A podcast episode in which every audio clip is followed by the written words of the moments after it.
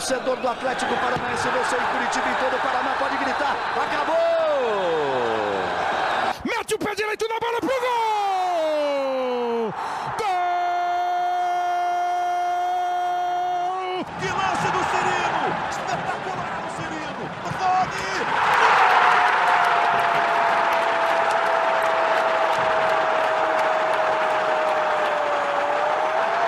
Sabe de quem? Do Atlético!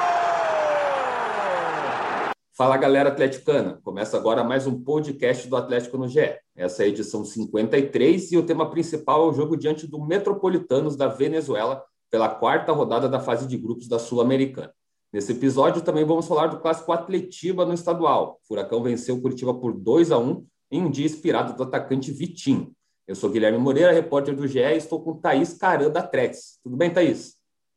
Tudo bem, Guilherme. Muito obrigada pelo convite. Eu estou muito feliz em estar aqui e eu gostaria já de pedir desculpa antecipadamente, porque eu falo muita abobrinha e eu adoro fazer a gracinha. Não tenho esse perfil todo jornalístico que geralmente os convidados daqui apresentam, mas prometo dar o meu melhor nesse, nesse podcast de hoje. Mas pode ficar à vontade, que é isso mesmo que a gente quer. Você, ainda mais que você está soltinha, fazendo um monte de, de programa, um monte de live aí, então já está no, no ritmo. Pode deixar comigo. Bora. Então, o Atlético perdeu na última rodada da Sul-Americana para o Melgar por 1 a 0 fora de casa. O time peruano assumiu a liderança isolada do grupo com 100% de aproveitamento e tem nove pontos. O Furacão é o segundo colocado com seis. O rival dessa terça-feira tem três pontos e o Alcas do Equador não somou pontos ainda na Sul-Americana. Essa derrota na última semana, Thaís, deu uma complicada para o Atlético no grupo ou você ainda tem confiança que o Furacão vai passar? E vale lembrar, né, que só passa o primeiro colocado do grupo. Exatamente. Ó, que complicou, complicou. Eu seria muito doida se eu falasse que não complicou, né, gente? Porque o mínimo que a gente tinha que ter feito era empatar para conseguir a classificação ainda com um pouquinho de sofrimento. Agora, perdendo e com a vantagem que o Melgar avançou da gente, vai ficar mais difícil ainda. Óbvio que o futebol é imprevisível e muita coisa pode acontecer. É, então, a esperança do torcedor é a última que morre, né, gente? Então, assim, não tá tudo perdido ainda, porém, com certeza, o Furacão está numa situação bem complicada agora. Eu acredito que, assim, o próximo jogo agora é ganhar ou ganhar, não temos outras opções, e precisamos apresentar um pouquinho mais de ofensividade, porque além de ganhar, a gente precisa ganhar com saldo de gols para conseguir ainda ter um pouquinho mais de chance ali na classificação, porque, como mesmo você disse, é apenas um que classifica na Sul-Americana e o Melgar já está bem avançado, né? Então a gente precisa ganhar, estamos jogando em casa, precisamos ganhar. É, até comentei, fiz análise do jogo contra o Metropolitanos na, aqui na Arena, que o Atlético ganhou só de 1 a 0 é, jogou para o gasto, né, naquele jogo na, na, Baixada, e eu falei que o saldo de gols podia ser determinante aí na para avançar de fase, e está se provando que, que esse saldo de gols vai fazer diferença.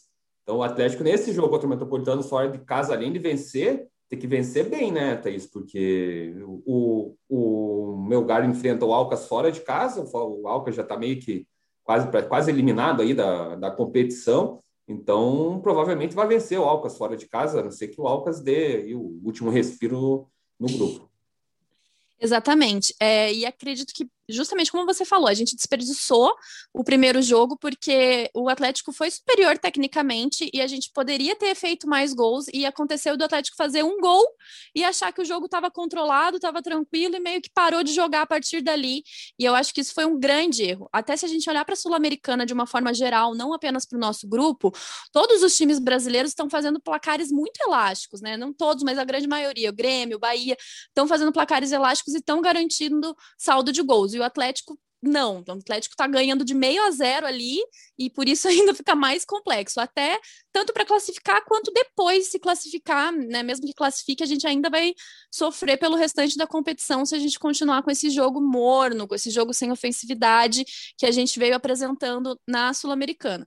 O que me alivia um pouco é que, pelo menos no jogo contra o Coritiba, a gente conseguiu dar uma reagida nesse sentido e o Atlético conseguiu ir um pouquinho mais para o ataque. Espero que essa postura permaneça para o próximo jogo aí da Sul-Americana também. A gente tem visto muitos atleticanos reclamarem é, do time principal do Atlético, que o, o técnico Antônio Oliveira, pelo menos na Sul-Americana, não está podendo dar as entrevistas, explicações dos jogos. Tem a questão da licença lá que não é aceita pela Comebol e quem está dando as explicações são o Paulo, é o Paulo Tuori. E, e, tem muita gente ligando o Paulo Tuori ao time, que parece muitos times que, que, o, que o Autori comandou o Atlético na outra passagem, aquele time burocrático, que o famoso saber sofrer. Você pensa que tem um pouco a ver isso é pegação no pé do torcedor mesmo? Eu acho que tem um pouquinho dos dois, né? Mas eu acredito que o autorismo ainda está vivo no Atlético, com certeza.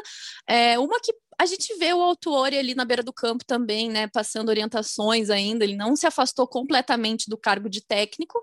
É, e o jogo está sendo bem parecido mesmo com o mesmo estilo que ele tem. Uma defesa bem concreta, a gente vai bem na defesa, a nossa linha defensiva tem muita efetividade, não é de agora, desde que o Paulo Autori assumiu ali no ano passado, isso vem acontecendo, mas do meio para frente a gente não consegue demonstrar bons resultados, né? Boas performances, e a gente vem sofrendo com esse último terço do campo, que também não é uma coisa de agora, é uma coisa que já vem acontecendo já faz um tempo. É, então eu acredito sim que tem muito ainda do autorismo, é, da energia, da vibes, do saber sofrer, ainda tá ali no nosso, no nosso espírito, e a gente precisava se libertar disso, porque eu, como torcedora, e eu acredito que boa parte da torcida concorda, a gente gosta de ver jogo pegado, a gente gosta de ver jogo que as pessoas estão vontade de jogar, que os jogadores estão dando ali a, a raça, a tudo deles, né? Ainda mais no campeonato sul-americano, em que os times da América do Sul têm essa, essa característica de serem mais raçudos. Então, quando a gente vai para uma competição assim, a gente também quer ver o nosso time jogando dessa forma, né? E a gente não está conseguindo ver isso porque ainda temos esse futebol burocrático, como você bem falou. O, o problema do ofensivo que você comentou do Atlético pode ter um agravante nessa terça-feira, que é a falta do Nicão. O Nicão está suspenso, ele conseguiu levar três amarelos nos três jogos do, do grupo D da Sul-Americana. Nesse último quase passou despercebido, mas ele levou o cartão no finalzinho do jogo. E ele é desfalque certo do, do Furacão para a partida contra o Metropolitanos. Quem que você colocaria no lugar, Thaís? Acha que o Matheus Babi pode ser uma opção, fazendo dupla ali com, com o Kaiser? Você coloca o Carlos Eduardo, que se recuperou de lesão, até jogou atletiva, foi titular, então fica à disposição. Quem que você pensa que seja a melhor opção para o Antônio Oliveira escalar? Eu acredito sim que, assim, seria meio arriscado colocar, né, Babi e Kaiser juntos, porque ainda não foi algo que a gente viu, mas pode ser que seja algo que dê certo. É, a gente também tem o Vitinho, né, que poderia entrar ali também na ponta para auxiliar nesse sentido. Com certeza o Nicão vai fazer muita falta, pela força física, pela proteção de bola que ele tem, pela experiência, e, enfim, né, o Nicão, ele é o nosso remanescente ali, é a nossa esperança, e infelizmente, estando sem ele já dá um medinho, mas também acho que a gente tem peça assim para repor. É, provavelmente vai ter que ter uma mudança no esquema tático para conseguir fazer alguma coisa diferente, até para a gente ser mais ofensivo, porque sinceramente, a gente estando com seis pontos, agora, tipo, é meio que tudo ou nada, assim. Eu não, não tentaria um time retranqueiro agora que não faz sentido nenhum, porque, tipo, tá, digamos que é como se já, já, não temos nada para perder mais, né? Então, eu jogaria o time todo para frente. Eu gosto do Carlos Eduardo, o meu Cadu Gol. Agora a galera me cancela na internet. Galera, me cancela na internet. Mas eu acho que o Cadu tem seus momentos. Eu espero que, que, que desça, porque não é sempre que acontece, mas às vezes acontece uma inspiração ali do Carlos Eduardo e ele consegue fazer umas coisas incríveis. E eu tô contando com isso, mas tendo o Carlos Eduardo, o Kaiser, o Babi como uma opção, o Vitinho também vejo como uma boa opção. Ele vem, vem numa evolução bacana, né? Ele passou muito tempo parado, ele é um jogador jovem, mas ele tem uma finalização excelente.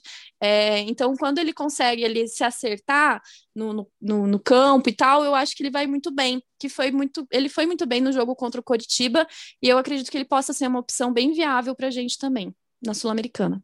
Outro jogador que está pedindo passagem no Furacão é o Kelvin. Né? Isso é inegável. Ele já tem quatro assistências nesse começo de temporada, são três no Paranaense e uma na Sul-Americana. No jogo anterior contra o Melgar já havia essa expectativa dele entrar, na lateral direita, mas acabou não se concretizando, assim como no jogo contra o Metropolitanos, é, contra o Melgar, também entrou no segundo tempo.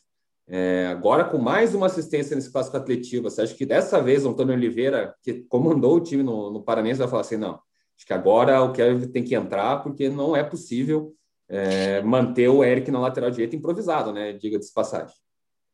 Exatamente, eu gostaria aqui, inclusive, aliás, de fazer um apelo. Antônio Oliveira, eu sei que você escuta esse podcast, por gentileza, para de inventar, vamos botar o Kelvin para jogar. O Kelvin, ele já vem mostrando serviço há muito tempo, já, não é de agora. Ele realmente é um jogador que é muito rápido e ele tem uma precisão no passe e no cruzamento que só ele tem no nosso time, sabe? O que ele fez no jogo contra o Coritiba, no, no primeiro gol, foi um absurdo na assistência que ele deu, e não só essa, né, todas as outras. Eu acredito que, assim, não tem por que a gente ficar batendo cabeça na lateral direita, sendo que a gente tem o Kelvin. Tipo, não vejo sentido nenhum em ficar batendo cabeça. E o Eric no meio vai muito bem, que é o lugar dele. Então, gente, deixa eu, a gente fala. Ah, a torcida do Atlético tá martelando isso tanto que eu espero que a energia emanada pelos torcedores chegue até lá no CT e, e ilumine a cabeça do, do, do, do Antônio, para que a gente consiga começar o jogo já com o Kelvin. O Kelvin, além de tudo, tem resistência, é um jogador que aguenta tranquilamente jogar os 90 minutos. Então, tipo, eu não vejo motivos para o Kelvin estar no banco ainda. Eu acho que isso também, boa parte da torcida, a grande maioria, concorda com essa opinião aqui. Olha, eu concordo também, o Kelvin tem que ser titular e o Eric eu colocaria no meio, eu acho que numa vaga ali do Christian. Acho que penso que, que é, seja essa solução e no ataque, tanto o Carlos Eduardo ou o Vitinho na vaga do Nicão, que está suspenso, seria uma boa. A equipe violeta, que é o Metropolitanos, vem de vitória por 3 a 2 contra o Alcas em casa. Os jogos do Metropolitanos acontecem no Estádio Olímpico da Universidade Central, na capital Caracas, e tem capacidade para quase 25 mil torcedores, mas né, estamos numa pandemia e não vai ter ninguém lá, fora os jogadores, comissão e imprensa. O jogo está marcado para 19h15 de terça-feira e vale lembrar que não tem altitude, né? São 900 metros lá, então tá tranquilo. Thiago Heleno, que é um jogador que não, não gosta de jogar, não pode jogar na altitude, está confirmado. E você tem um palpite para esse jogo, Thaís? Ai, gente, eu com palpite, não sei se vocês me acompanham, mas assim, uma que eu tô meio zicadora ultimamente, tô até com medo de dar palpite. É, mas eu vou, mas assim, eu não vou dar, não é nem, não é nem palpite, é a minha, minha torcida é para que a gente consiga meter logo uns 4 a 0 sabe? gente, vamos assim. ganhar. Vai ser, um dia, vai ser um dia lindo, os, os jogadores vão acordar felizes, vão tomar um café da manhã esplendoroso, vão ter um dia feliz, vai estar tá todo mundo faceiro, iluminados, Deus vai olhar para a gente, vai falar: hoje é o dia de vocês, e aí a gente vai ganhar com uma larga vantagem para conseguir essa classificação. Olha, aí tem otimismo, hein? Pô, se eu não for otimista, quem é que é, vai ser, né, Guilherme? Pelo amor de Deus. Tem que ser otimista mesmo, que é o que resta nesse momento do Atlético no Sul-Americano. Você falou do Vitinho, Thaís, ele foi o nome do jogo no Clássico Atletiba. O Atlético fez assim como no, no jogo contra o Cascavel CR, usou os reservas do time principal, na sua maioria, tirando o Denner ali, que, que foi titular, e depois acabou sendo intervalo com uma lesão.